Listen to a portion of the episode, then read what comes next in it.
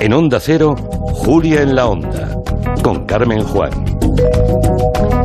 La Audiencia Provincial de Valencia está juzgando estos días a María Gombao y a Gabriel Carvajal, una pareja acusada de matar a sus dos hijos de tres años y de cinco meses en Godella en marzo del 2019. El juicio está deparando muchas sorpresas, pero de momento no nos ha aclarado lo fundamental en este caso, que es quién mató a los dos pequeños. ¿Fue María sola, inducida por Gabriel, tal y como sostiene el fiscal? ¿Fue Gabriel y cargó todas las culpas en María, que es una enferma de esquizofrenia? Manu Marlasca, buenas tardes. ¿Qué tal? Buenas tardes.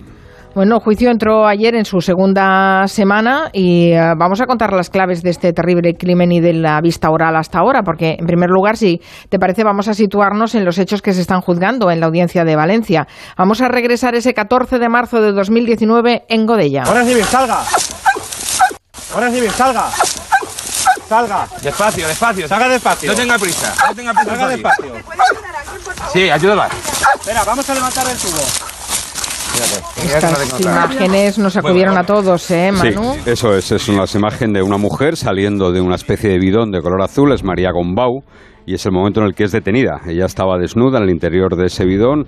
Eh, lo que se oye ladrar es a un perrete de la Guardia Civil, especialista en rescate, un pastor del Gamalinois, que la encontró allí después de varias horas de búsqueda, eh, de rastreo.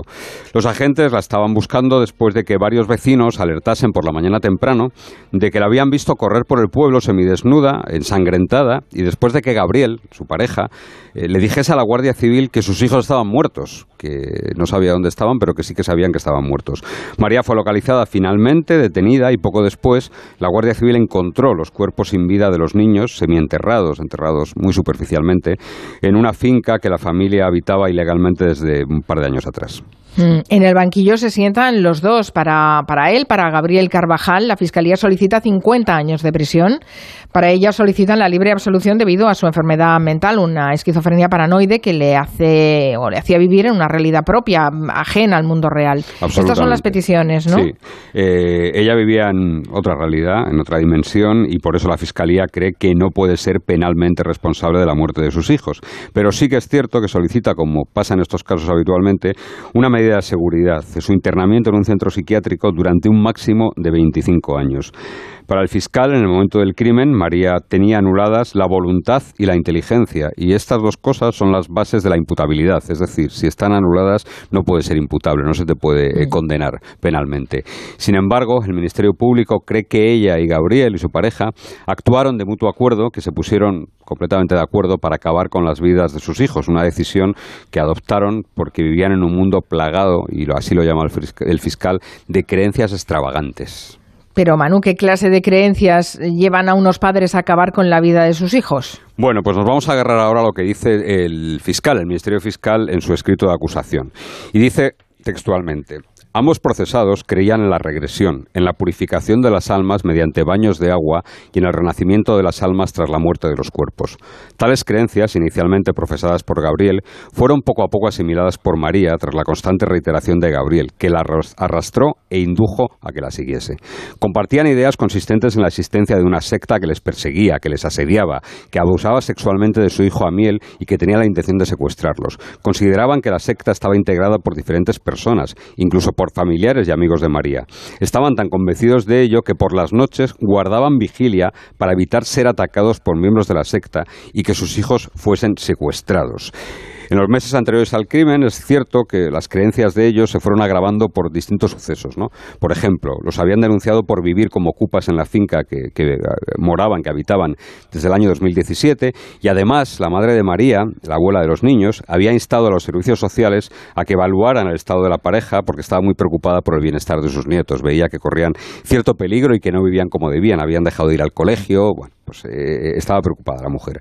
Dice el fiscal en su escrito, y vuelvo a leer textualmente, que como consecuencia de las obsesiones sobre la secta que ellos creían que les perseguía, Gabriel inculcó a María la idea de que la única, la única forma de proteger a sus hijos del asedio era, previo un baño, un baño purificador de sus almas, terminar con sus vidas y enviarlos al más allá para que posteriormente pudieran revivir.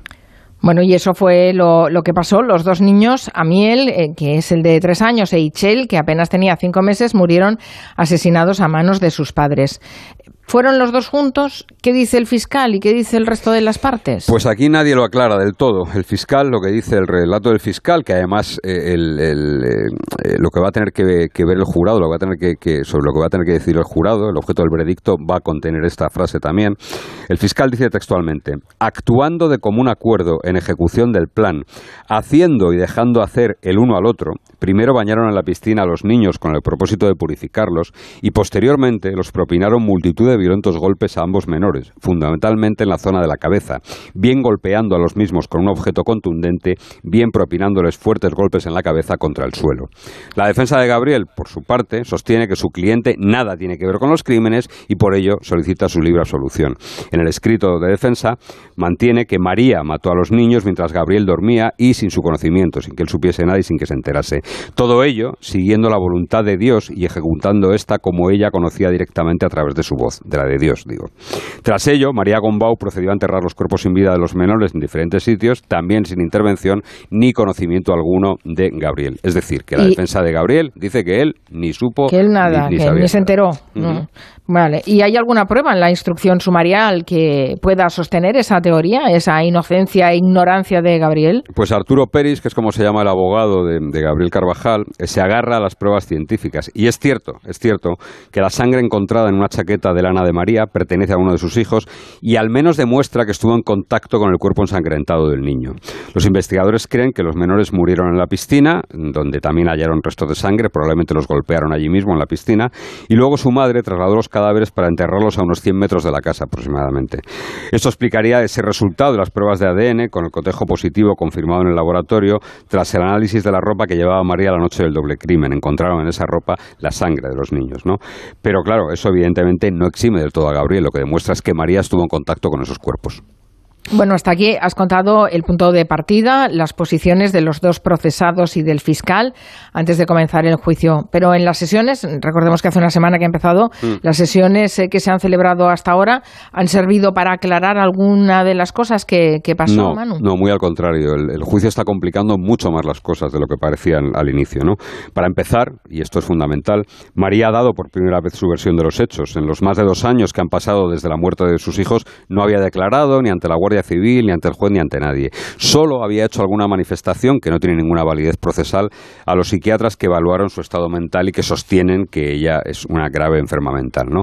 Ante ellos llegó a hacer algo parecido a una admisión de responsabilidad, de culpa, de una confesión, aunque nada contundente ni definitivo, porque además hay que pensar que esos informes forenses, esas entrevistas con ella se hicieron cuando ella todavía era presa de ese delirio. ¿no? Sin embargo, ante el tribunal del jurado, la versión de María ha variado de forma sustancial. ¿Así? ¿Qué dijo durante su testimonio? Pues ella reconoció, reconoció que la noche del crimen estaba en pleno brote psicótico, llegó a decir que vivía en un delirio del que tardó en salir entre tres y seis meses después de la detención y que solo entonces, cuando salió de ese delirio, de esa realidad paralela en la que te decía que había estado viviendo, fue consciente de la muerte de sus hijos. María dijo ante el jurado, cuando su turno de declaración, que ella no mató a los niños, pero que tampoco vio a Gabriel matarlos. Se limitó a decir que pensaba que había sido él. El testimonio de ella fue terrible porque da, una idea perfecta del delirio en el que vivía en esos momentos. ¿no? Voy a citar textualmente lo que dijo ella en, en delante del jurado. Gabriel me decía que por las noches la secta gubernamental venía a sustraernos material genético y a pincharnos hormonas. Estuve meses convencida de que los había matado la secta, pero creo que fue él, porque estuvo despierto toda la noche, lo tenía todo planeado. Si nos mataba a los tres, nadie se iba a enterar de nuestra muerte, porque dijimos que nos íbamos a ir al día siguiente. ¿Y esta es una estrategia para librarse de, de sus culpas? ¿O verdaderamente el hecho de haber salido del delirio le da una nueva perspectiva a esta mujer? A ver, lo que sí que parece claro, y, en, en la sala se está percibiendo muy bien eso, es que María se ha liberado de la influencia y de la dependencia que tenía de Gabriel después de estos dos años encarcelada y separada de él. En su declaración dijo que pensaba que él nunca la había querido, ni a ella ni a sus hijos. Dijo textualmente, hemos sido un objeto de satisfacción para su ego. Para mí era Dios. Llegó a ponerme con un cuchillo contra la pared, a empujarme y a bofetearme. Tras el crimen, según ella, según María, Gabriel le pidió que ella se declarase culpable porque si no a él le iban a caer muchos años de prisión.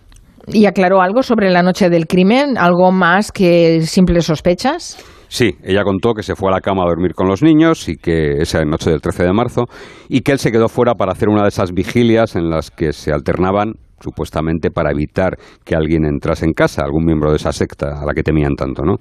El relato de Gabriel en su declaración fue exactamente lo opuesto. Dijo que ella se quedó con la pequeña Itchel de cinco meses y que él se acostó en la cama con Amiel. Según el relato de María, vuelvo al relato de María, al amanecer se despertó y salió al exterior. Y allí vio el cadáver de Itchel en la terraza y el de Amiel al borde de la piscina. Pero no creyó que Gabriel los hubiese matado. Ella pensó que era la secta la que los había matado. Dijo textualmente, Gabriel llevaba días convenciéndome de que los iban a matar. Yo tenía tan presente eso que pensé que la secta los había matado. Salí corriendo y no quise enterrarla, se refiere al bebé, a la pequeña, pero sí que le tiré un poco de tierra por encima.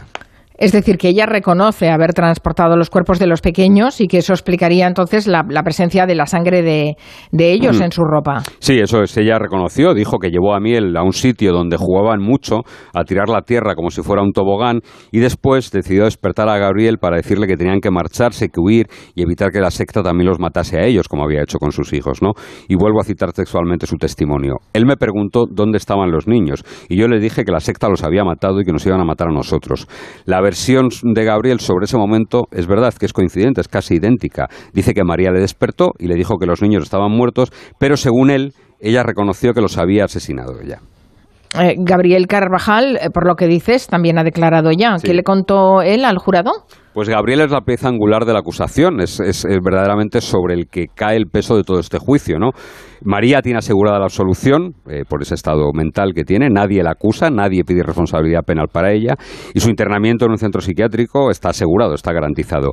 Pero ni el fiscal ni la defensa de María Gombau están dispuestos a que el caso se salde atribuyendo la responsabilidad exclusiva y únicamente a ese brote psicótico y a los delirios de María Gombau.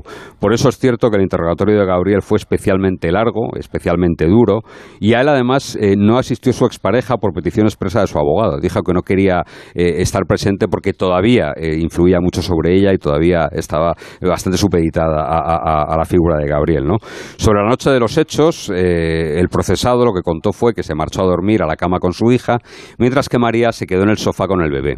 Cuando despertó, según él, la mujer le dijo que había escondido a los niños y comenzó a decirle cosas delirantes. Le habló del sol, le habló de la luna, le dijo que tenían que mantener relaciones sexuales antes de que saliese el sol y en un momento dado, ante la insistencia de él preguntando por los niños, ella le dijo que estuviese tranquilo, que estaban en su mente y en su corazón. Según Gabriel, lo que dijo María textualmente fue, están con Dios, no pasa nada, los he matado, he abortado a dos hijos, pero los puedo hacer renacer.